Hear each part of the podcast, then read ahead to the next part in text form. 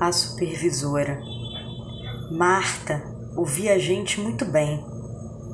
O ouvido de Marta começava na alma. Não importava com que frase se chegava ao seu consultório. Tinha alguém sofrido querendo ser escutado. Tinha alguém sem lugar, precisando de um lugar.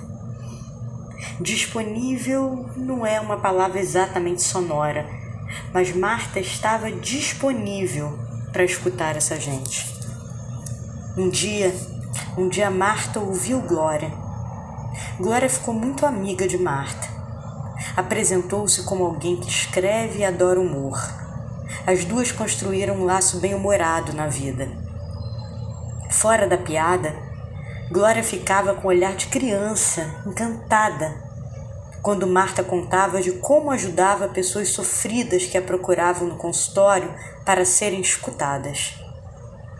Não fazia mágica na vida de ninguém, mas testemunhava a construção de um caminho próprio que cada um tecia ao falar. Falar está longe de ser fácil, mas havia alguém para escutar. O tempo passou e Glória, encantada com as histórias que ouvia de Marta, quis ouvir gente também. E procurou Marta. Queria se olhar atento sobre seus atendimentos. Uma supervisão.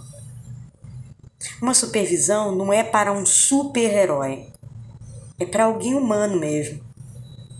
Durante a supervisão, Glória teve seu trabalho notado por Marta, que lhe provocava com questões.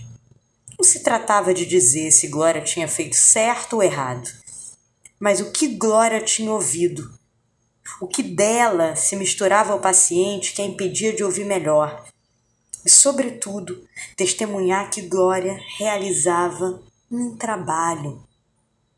Tantas vezes achamos que dar amor é falar eu te amo. Marta se foi, viveu intensamente e Glória é muito agradecida pelo olhar que recebeu de Marta. Um olhar, um olhar de alguém que testemunhava que ela fazia um trabalho. Como era amoroso alguém contando a Glória que ela não estava à toa na vida, que ela fazia um trabalho. Marta contou. Marta contou.